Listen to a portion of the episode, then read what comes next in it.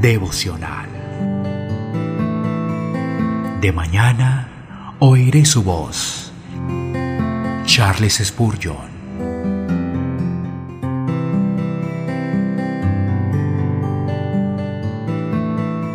Cantares, capítulo 5, versículo 16. Su paladar, dulcísimo, y todo él codiciable. Tal es mi amado, tal es mi amigo, oh doncellas de Jerusalén. La belleza superlativa de Jesús lo atrae todo. No es tanto para que se le admire, como para que se le ame. Él es más que agradable y justo, es amoroso. Con toda seguridad, el pueblo de Dios puede justificar por completo el uso de esta palabra preciosa, pues Él es el objeto de su amor más cálido, un amor basado en la excelencia intrínseca de su persona, la completa perfección de su atractivo.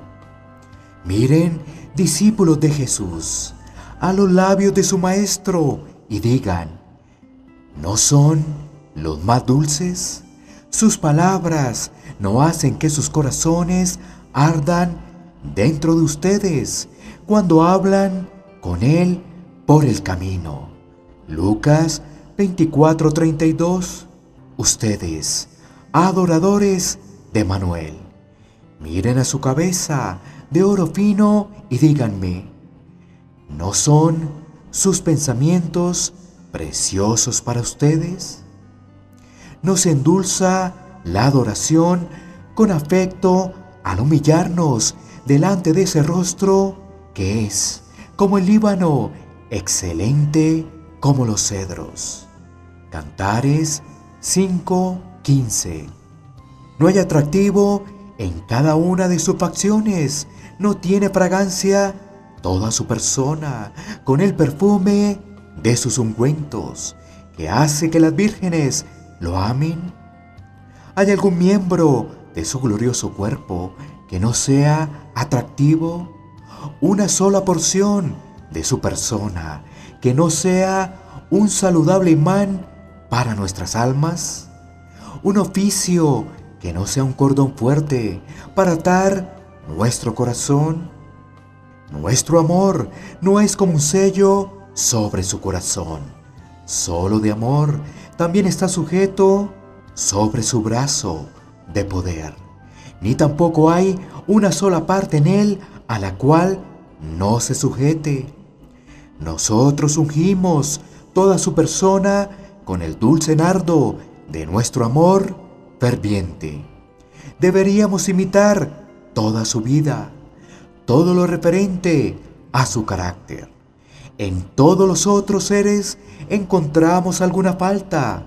En Él todo es perfección. Incluso los mejores de sus santos escogidos tienen manchas en sus vestiduras y arrugas en sus frentes, pero Él no es sino amor. Todos los soles terrenales tienen sus manchas. El bello mundo tiene su desierto. No podemos amar todos los aspectos de la cosa más hermosa. Pero Cristo es oro puro luz sin oscuridad, gloria sin nube. Sí, Él es enteramente digno de ser amado.